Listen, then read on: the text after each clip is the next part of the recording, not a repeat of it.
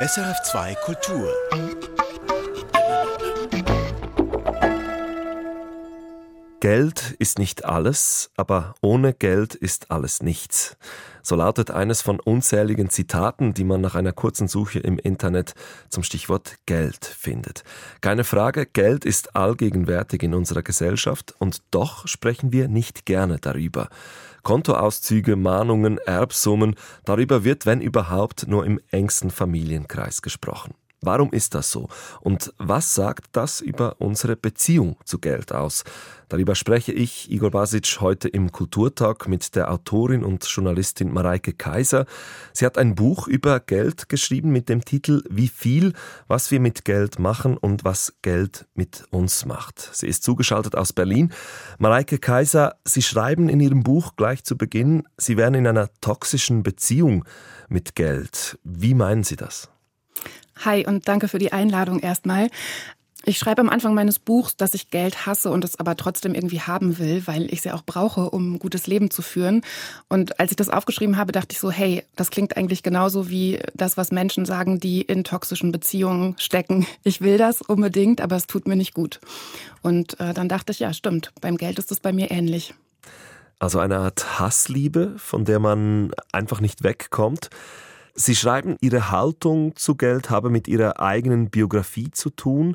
Sie erzählen Ihre eigene Geldgeschichte, wie Sie es nennen. Sie sind in einer Arbeiterfamilie aufgewachsen. Ihr Vater war Lkw-Fahrer und das fehlende Geld war zu Hause immer ein Thema. Inwiefern hat Sie das geprägt?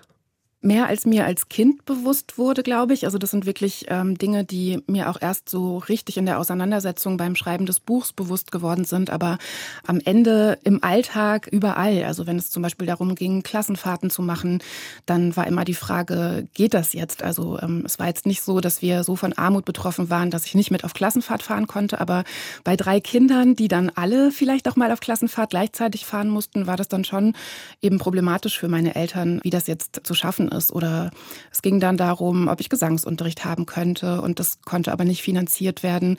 Und ja, also einfach viele Dinge, die für andere selbstverständlich sind, waren für mich nicht selbstverständlich. In meinem Buch mache ich das fest an einem grünen Benetton-Pullover, den ich unbedingt haben wollte. Äh, meine Eltern konnten und wollten mir den aber nicht kaufen. Ja, Sie schreiben, dass die Mutter einer guten Freundin Ihnen dann den Pullover aus Mitleid kauft und danach tragen Sie den Pullover in der Schule doch irgendwie fühlen sie sich dann doch nicht wohl in dem Markenpulli und ziehen den dann trotzdem nicht mehr an. Und dieses Unwohlsein im Zusammenhang mit Geld zieht sich ja bis heute eigentlich durch. Sie beschreiben im Buch ihren sozialen Aufstieg vom Arbeiterkind zu einer vielgelesenen Autorin und Journalistin. Und trotzdem haben sie bis heute das Gefühl, dass dieses Geld, das sie durch ihre Arbeit verdienen, dass das ihnen nicht zusteht. Warum? Ja, das äh, hat unterschiedliche Gründe. Auf der einen Seite ist das eben das, was ich erlebt habe mit meinen Eltern, die beide körperlich auch hart gearbeitet haben. Und da stelle ich mir schon manchmal die Frage, wenn ich so am Schreibtisch sitze und schreibe und das meine Arbeit nenne, darf ich dafür jetzt eigentlich Geld verlangen? Also eigentlich ist das ja ein Klacks, wobei ich nicht sagen will, dass Schreiben immer ein Klacks ist. Ich glaube, das wissen auch alle, die damit ihr Geld verdienen. Aber es ist eben einfach nicht ja eine andere Art von Anstrengung. Und ähm, ich beute zum Beispiel meinen Körper damit nicht aus und denke dann manchmal, dass es einfach ungerecht verteilt ist, wer eigentlich wofür wie viel Geld bekommt. Wenn wir zum Beispiel an Putzleute denken, ja, das ist ja auch eine sehr stark körperliche Arbeit.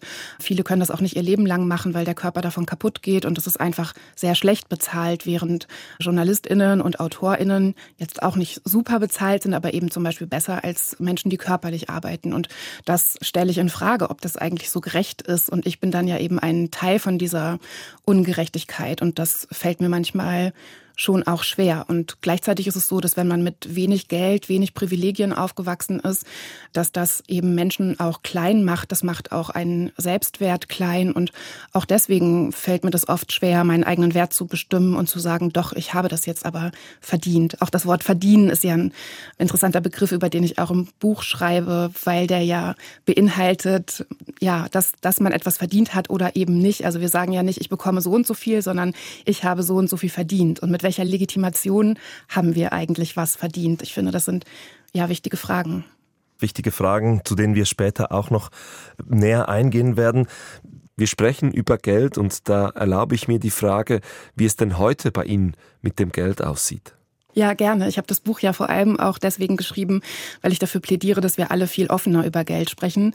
Bei meinen Lesungen ähm, mit dem Buch ist es aktuell so, dass viele ModeratorInnen oder auch Leute aus dem Publikum sich dann melden, irgendwelche Fragen haben und am Anfang ihren Namen sagen und gleichzeitig auch, wie viel ihr Gehalt aktuell ist. Das äh, schafft auf jeden Fall eine sehr interessante und schöne und offene Gesprächsatmosphäre. Und bei mir selbst ist es witzigerweise so, ich mache ja im, im Buch so einen, einen Geldweg, also habe äh, während ich ich schreibe am Anfang des Buchs nicht so viel Geld, also so, dass es knapp für ein gutes Leben reicht und am Ende dann einen sehr gut bezahlten Job, der es mir auch möglich macht, in einer sehr, sehr schönen Wohnung zu wohnen. Und ich schreibe dann, dass sich das aber sehr wackelig für mich anfühlt, auf diesem teuren Holzboden zu gehen, ebenso wie, wie Kinder in den Schuhen mit Absätzen von der Mutter. So hat sich das für mich ähm, angefühlt. Und mittlerweile bin ich nicht mehr in dieser schönen Wohnung, sondern in meiner alten, mittelmäßigen Wohnung und eigentlich finanziell wieder da, ja, wie am Anfang. Also ich bin äh, getrennt erziehend mit einem Kind. Das heißt, mit Kindern leben kostet ja auch was. Und es ist, also meine finanzielle Situation ist gerade fragil. Sie leben und arbeiten in Berlin, haben aber auch mal ein Jahr in der Schweiz gelebt. Sie kennen also den Bezug, den die Deutschen zu Geld haben, aber auch jenen, den die Menschen hier in der Schweiz haben. Gibt es da Unterschiede? Total. Also ich kann jetzt natürlich nicht für die komplette Schweiz und für komplett Deutschland sprechen, aber ich habe die letzten 20 Jahre meines Lebens vor allem in Berlin verbracht und dann eben ein Jahr in Zürich gelebt. Und ich glaube, das Krasseste, was mir aufgefallen ist, war, dass ich in den ersten drei Monaten in Zürich einfach keine wohnungslosen Menschen gesehen habe, während sie in Berlin zu meinem ganz normalen Alltag gehört haben. Und die, die gab es da einfach nicht. Und ähm, ich habe mich dann irgendwann auch mal so ein bisschen deswegen auf die Suche gemacht nach der Armut in der Schweiz und habe festgestellt, festgestellt, dass die sehr an den Rand gedrängt ist, sowohl als gesellschaftliches Thema als auch wirklich so im, im, im Alltag, im Leben in der Stadt, dass das einfach ein Thema ist, das in der Schweiz weniger vorkommt als in Deutschland, ist so mein Gefühl.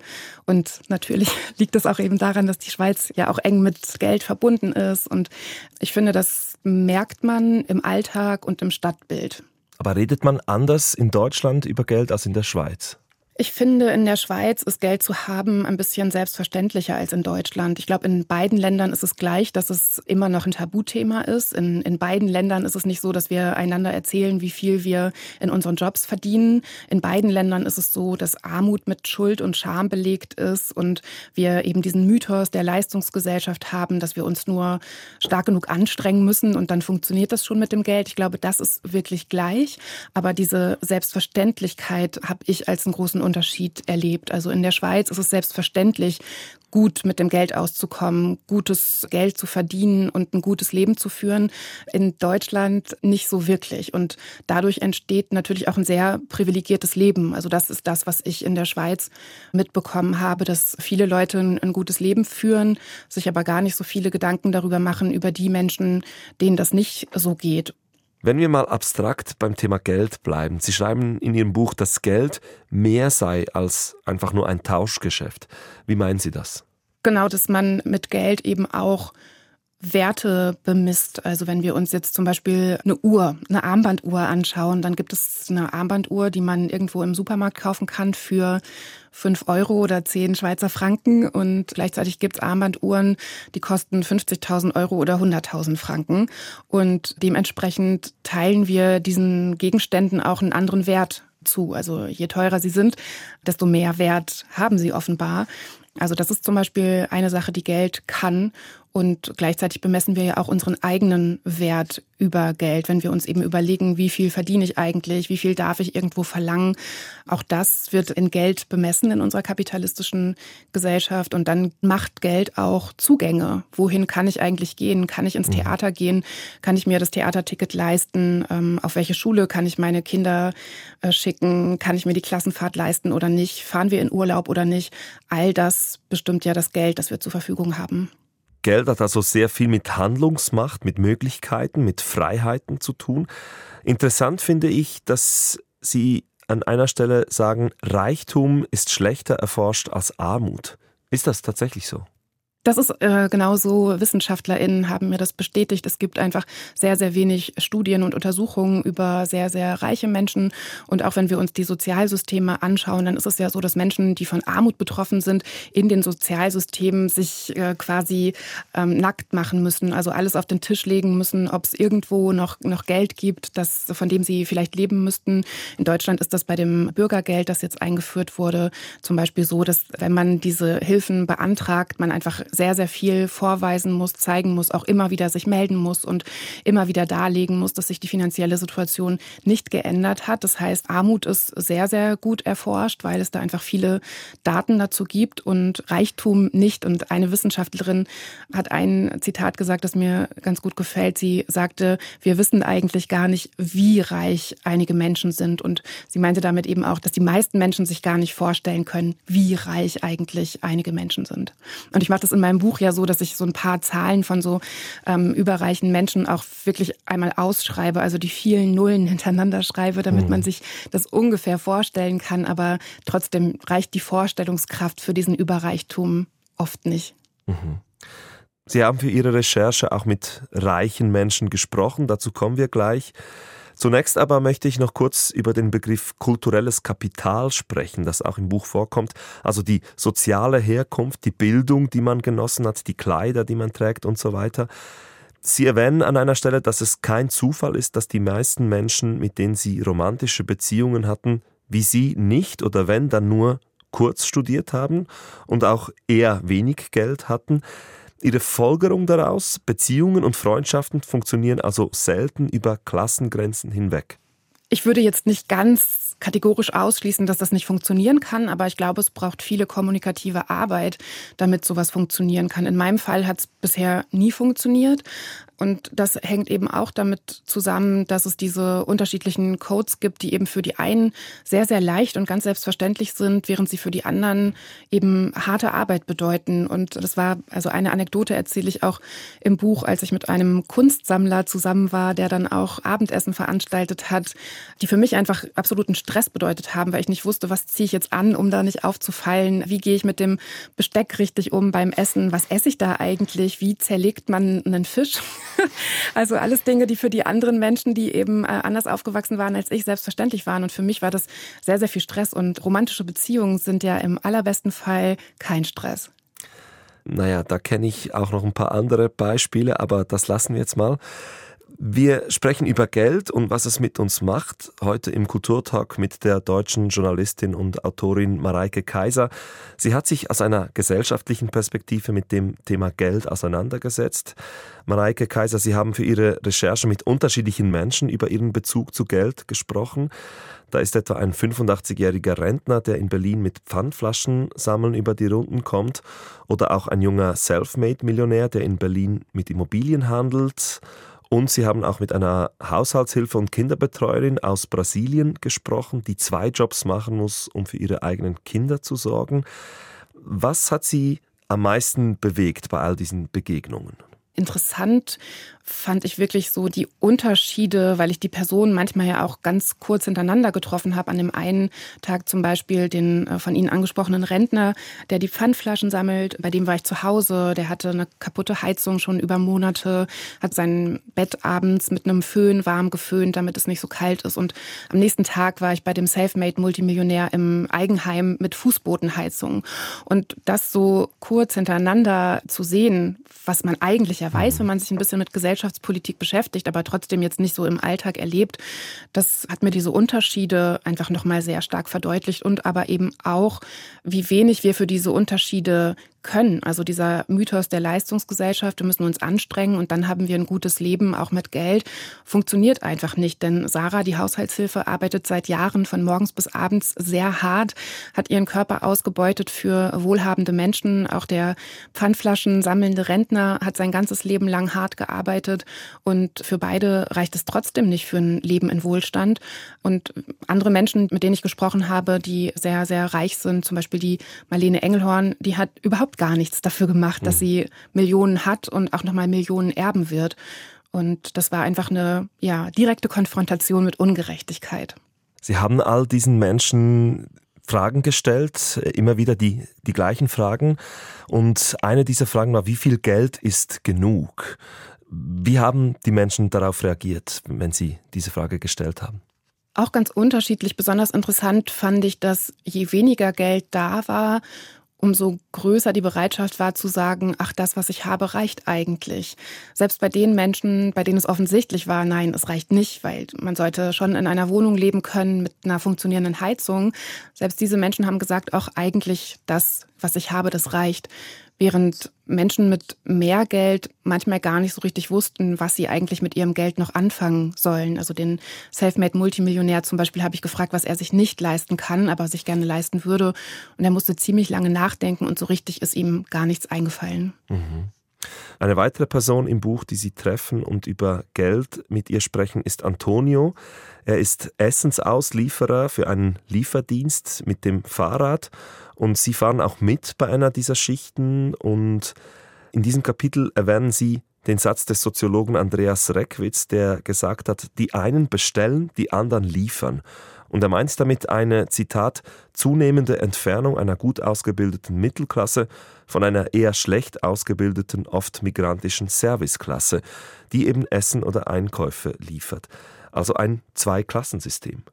Das Leben in Wohlstand ist ja für einige Menschen nur möglich, weil es eben diese Serviceklasse gibt, die dafür unter schlechten Bedingungen mit schlechter Bezahlung dafür sorgt, dass die anderen das Leben in Wohlstand haben können. Und das war eben auch sehr deutlich, als ich mit dem Antonio durch Frankfurt äh, gefahren bin. Wir waren da auch viel im Finanzdistrikt unterwegs, haben da zu Bankern in sehr hohen Wolkenkratzern das Essen geliefert, das dann auch genau zu dem und dem Zeitpunkt ankommen musste. Und da gibt es eben ziemlich viele Leute, die ziemlich viel harte Arbeit machen müssen, damit es ein paar Leuten gut geht. Und das eine mhm. geht eben nicht ohne das andere. Mhm. Wir haben es bereits angesprochen, Sie haben auch mit reichen Menschen gesprochen. Da ist etwa dieser Selfmade-Millionär Sven, der mit Immobilien handelt. Was würden Sie sagen, wie ist sein Bezug zu Geld? Oh, ich würde sagen, er liebt das oder ich weiß nicht, ob das, das müsste er jetzt selbst sagen, ob das dann Liebe ist, aber er findet das auf jeden Fall toll. Bei ihm ist interessant, dass er ja auch nicht mit viel Geld aufgewachsen ist, also auch eine ordentliche Aufsteigergeschichte hingelegt hat.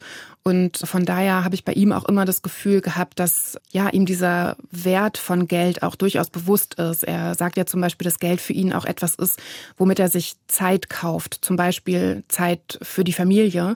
Und von daher finde ich es da auf jeden Fall so ähm, wie sagt man da so schön, er ist auf dem, auf dem Teppich geblieben oder auf dem, auf dem Boden geblieben und gleichzeitig aber war er ja auch die Person, die dann nicht so richtig wusste, ah, was kann er sich denn jetzt eigentlich nicht leisten? Was gibt's denn da noch für Wünsche? Und interessant fand ich auch, dass ich das Gefühl hatte, dass da so ein, der, der Bezug zu dem, was um ihn rum ist, ein bisschen verloren gegangen ist. Wir haben uns dann eben auch über die anderen ProtagonistInnen meines Buchs unterhalten und er war dann sehr geschockt, dass es sowas überhaupt gibt. Also eben RentnerInnen, die nur mit Pfandflaschen mhm. sammeln über die Runden kommen, weil das in seinem Leben einfach überhaupt gar keine Rolle spielt. Das sind auch Menschen, mit denen er gar nicht in Kontakt ist. Er hat sich stattdessen Gedanken darüber gemacht, in anderen Ländern sowas wie Entwicklungshilfe zu leisten. Mhm.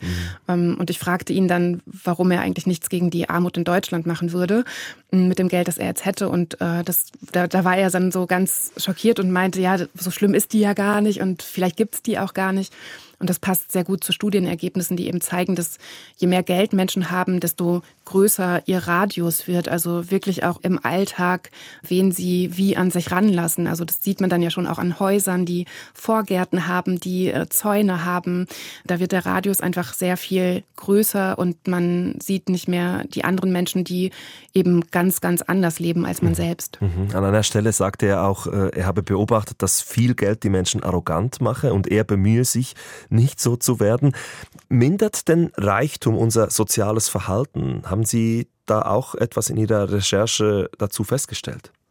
Ja, ich, also ich finde das bis zu einem bestimmten Punkt sogar auch ganz einfach erklärbar, wenn wir uns jetzt vorstellen, am Beispiel von Sven, ich hoffe, er ist nicht böse, wenn ich ihn jetzt so zum Beispiel mache, aber am Beispiel von so einem Aufsteiger, der sich das ja tatsächlich selbst erarbeitet hat, also diesen Traum vom Tellerwäscher zum Millionär wahrgemacht hat, ist dann für so jemanden ist es natürlich einfach zu sagen, ja, du musst dich nur hart genug anstrengen, weil bei mir hat es ja auch funktioniert. Und natürlich ist dann eine Empathie für Menschen, die von Armut betroffen sind, vielleicht vielleicht etwas kleiner. Am Beispiel von Sven nicht, denn er ist mit einer alleinerziehenden Mutter groß geworden, hat also am eigenen Leib gespürt, wie es ist, wenn sich jemand sehr anstrengt, aber das doch nicht reicht für das Geld. Aber ich glaube, insgesamt ist das schon so, dass die Empathie dann kleiner wird, aber auch weil der Kontakt einfach gar nicht mehr da ist. Es ist zum Beispiel so, dass wenn man sehr reiche Menschen fragt, wie reich sie eigentlich sind oder ob sie sich selbst als reich bezeichnen würden, finden sie sich selbst immer nicht so reich, weil sie ja noch zwei bis fünf Menschen kennen, die noch viel reicher sind als sie. Also man, man vergleicht sich dann automatisch mit Menschen, die so ähm, auf einer Vermögens- und Geldebene sind und sieht wenig von, von den anderen. Mhm wenn wir über die ganz Reichen sprechen. Sie haben auch mit Marlene Engelhorn gesprochen, die Millionenerbin. Sie war in letzter Zeit immer wieder in den Medien und sie setzt sich aber im Verein Tax Me Now auch dafür ein, dass Reiche mehr besteuert werden sollten. Und Sie haben sich mit ihr in einem Café getroffen und dann thematisieren Sie auch die Frage, wer jetzt den Kaffee bezahlt. Ja, und wer hat ihn denn jetzt am Schluss bezahlt? Ja, ich habe wirklich tagelang vorher mir das Gehirn zerbrochen und dachte, wie mache ich das denn jetzt mit so einer reichen Person, die eben in meinem Leben sonst eher nicht vorkommt. Und habe das einfach relativ schnell schon direkt am Anfang gefragt, wie wir das eigentlich machen. Und vor allem, was ich noch viel wichtiger fand, war die Frage, ob sie sich dann auch Gedanken darüber macht, weil das ja schon eher eine Frage ist, die sich Menschen ohne Geld oder mit wenig Geld stellen. So wer, wer macht das jetzt? Wer ähm, übernimmt das jetzt? Und wir haben uns dann darauf geeinigt, dass sie den Kaffee gezahlt hat und sie hatte noch einen Anschlusstermin und dann waren wir mit dem Taxi noch unterwegs. Ich habe dann das Taxi gezahlt, sie den Kaffee. Hm. Und sie war aber auch sehr dankbar, dass ich es angesprochen habe. Gleichzeitig finde ich, wenn man das jetzt auf so Situationen im Alltag anwendet, wäre es eher von der wohlhabenderen Person zu sagen, wie machen wir das jetzt eigentlich, weil ja kein Geld zu haben eben immer noch mit viel mit Scham behaftet ist. Und das wäre so ein Wunsch zum Beispiel für mich an alle Menschen, die jetzt auch vielleicht zuhören und äh, viel Geld haben oder okay viel Geld haben, dass sie eher die Personen sind, die am Anfang sagen, ich weiß, dass das irgendwie gerade bei dir nicht so einfach ist, ich würde dich gerne einladen, ohne irgendwas dafür zurückzuwollen. Oder ich würde gern das halbieren, ist das für dich in Ordnung? Ich finde, das ist zum Beispiel ein verantwortungsvolles verantwortungsvoller Umgang mit dem Privileg Geld. Geld und Verantwortung übernehmen liegen also verständlicherweise ganz nah beieinander. Sie haben als Autorin schon einige Bücher geschrieben und dabei legen Sie den Fokus auf das Thema Gerechtigkeit, also Inklusion, Teilhabe, Chancengleichheit. Und beim Thema Geld kommt man ja nicht drum herum, über Gerechtigkeit zu sprechen. Geld ist ganz unterschiedlich verteilt auf der Welt. Eigentlich kann man sagen, manche wenige haben ganz viel davon und ganz viele haben sehr wenig davon. Kann man das so zusammenfassen? Ja, leider ganz genau so. Und genau das, was Sie jetzt gesagt haben, verstärkt sich ja auch gerade, dass die überreichen Menschen noch reicher sind und auch von den diversen Krisen, die sich ja gerade stapeln, profitieren, während die von Armut betroffen sind, eigentlich immer mehr von Armut betroffen sind und die Armut auch immer existenzieller wird. Das sieht man zum Beispiel in Deutschland daran, dass die Tafeln, zu denen Menschen gehen können, die ähm, nicht genug Geld haben, um sich Essen leisten zu können, dort gratis Essen bekommen, absolut überlaufen sind, dass da auch immer mehr Kinder und Jugendliche sind. Also die Armut wird immer prekärer, immer existenzieller, während die Überreichen immer reicher werden. Es gibt aber auch Stimmen, die sagen, dass gesamtglobal gesehen der Wohlstand steige und dass wir tendenziell auf dem richtigen Weg seien. Der US-amerikanische Psychologe und Autor Steven Pinker etwa ist ein Vertreter davon. Und das alles sei nur dank des Kapitalismus möglich. Was entgegnen Sie solchen Aussagen? Nicht alles an schlechten Systemen ist schlecht, aber schlechte Systeme zeichnen sich natürlich dadurch aus, dass sie für einen bestimmten Teil der Gesellschaft positive Aspekte haben. Und ich glaube, genau das sagt das aus. Für mich ist aber wichtig, dass alle von Systemen profitieren und nicht nur einige. Im Kapitalismus und im Patriarchat, in beidem leben wir, ist es so, dass die Menschen das beste Leben haben, die mittelalt bis alt, weiß, cis-männlich sind. Und das sind auch die Personen an den Machtpositionen. Das sind die, die ein gutes Leben in dem sogenannten Wohlstand haben. Und dabei werden aber viele, viele Menschen vergessen, die an den Rand dieser Gesellschaft gedrängt werden. In Deutschland aktuell sind 16 Prozent aller Menschen von Armut betroffen. Jedes fünfte Kind ist von Armut betroffen. Und ich glaube, wenn man diesen Personen sowas sagen würde, dass doch eigentlich alles gar nicht so schlecht ist, dann würden die was ganz anderes erzählen. Mhm. Sie sprechen in Ihrem Buch auch immer wieder von der Geldgerechtigkeit. Was bedeutet Geldgerechtigkeit für Sie? Also ich, es kann ja wahrscheinlich nicht sein, dass alle Menschen auf der Welt genau gleich viel Geld haben, oder? Also bei Geldgerechtigkeit geht es mir vor allem um Teilhabegerechtigkeit. Das ist eben nicht eine Frage von Einkommen der Eltern oder in welche Familie wurde ich geboren ist, wie ich mein Leben lebe, sondern dass alle Menschen die gleichen Möglichkeiten haben. Und das bedeutet vielleicht nicht unbedingt, dass alle gleich viel haben, aber ich finde da zum Beispiel eine Idee meines Vaters ganz charmant, den ich ja auch im Buch porträtiert habe, der sagt, warum verdient nicht der Professor an der Uni genauso viel wie der Straßenbauer, der die Straße baut? Wenn beide acht oder sagen wir mal sechs Stunden am Tag arbeiten, warum verdient der eine so viel und der andere so wenig? Wie wäre es denn, wenn beide genau gleich viel bekämen?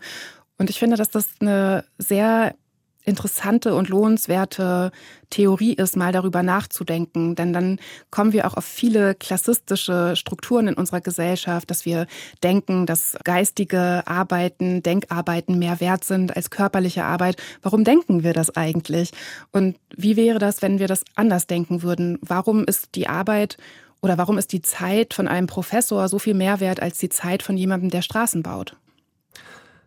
Also, ich fasse mal Ihre konstruktiven Vorschläge für mehr Geldgerechtigkeit zusammen. Sie fordern im Buch mehr Erbschafts- und Vermögenssteuern, die Umverteilung von Vermögen, aber auch vor allem mehr Bildungschancen für alle, denn Bildung könne dazu führen, dass Menschen Ungerechtigkeiten nicht mehr einfach so hinnehmen würden. Das klingt einleuchtend. Die Frage ist, wie man da hinkommt. Ich glaube, es gibt unterschiedliche Möglichkeiten. Die liebste wäre mir eine Revolution.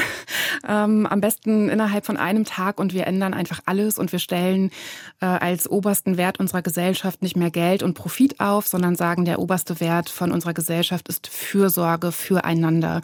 Das würde alles komplett umkrempeln und ich glaube, für alle ein besseres Leben schaffen. Und bevor wir das erreichen, können wir aber auch selbst eine kleine Revolution sein und in unserem Alltag jeden Tag schauen, was kann ich eigentlich dafür machen, dass es ein bisschen gerechter ist. Und das können vor allem Menschen mit Privilegien, das können Menschen mit, mit Geld, mit Macht machen, die schauen können, wo kann ich eigentlich andere Leute noch dazu holen, die vielleicht sonst nicht in meinem Raum sind. Wo kann ich vielleicht offen von meinem Geld sprechen, damit auch andere ermutigt werden, damit wir mal sehen können, wie gerecht oder ungerecht geht es hier eigentlich zu. Wie gehe ich mit meiner Haushaltshilfe um? Bezahle ich sie gut? Wer hat eigentlich Haushaltshilfen? Also an all diesen Punkten können wir schauen, schauen, wie wir Privilegien aufteilen. Und ich glaube, das kann jede Person und das kann auch dafür sorgen, dass sich gesellschaftlich was ändert. Abgesehen davon, dass sich natürlich Politik und politische Strukturen ändern müssen, denn wir können nicht alle im Privaten was ausgleichen, was die Politik leider noch nicht ausgleicht. Mhm. Mareike Kaiser, wir haben in dieser halben Stunde über unsere Beziehung zum Geld gesprochen. Am Schluss würde ich ganz gerne noch ein kurzes Zitat des Literaturkritikers Marcel Reich-Ranitzky nennen, da es sehr schön zeigt, wie ambivalent eigentlich unser Verhältnis zum Geld ist. Ranitzky soll mal gesagt haben, Geld allein macht nicht glücklich, aber es ist besser, in einem Taxi zu weinen, als in der Straßenbahn. Ich habe beides schon gemacht und gebe ihm zu 100 Prozent recht. Vielen Dank, Mareike Kaiser, waren Sie heute unser Gast. Vielen Dank für das Gespräch. Das Buch, das Sie über Geld geschrieben haben, das heißt Wie viel, was wir mit Geld machen und was Geld mit uns macht. Es ist im Rowold Verlag erschienen. Das war der Kulturtag auf SRF 2 Kultur. Mein Name ist Igor Basic. Erfahren Sie mehr über unsere Sendungen auf unserer Homepage srf.ch-kultur.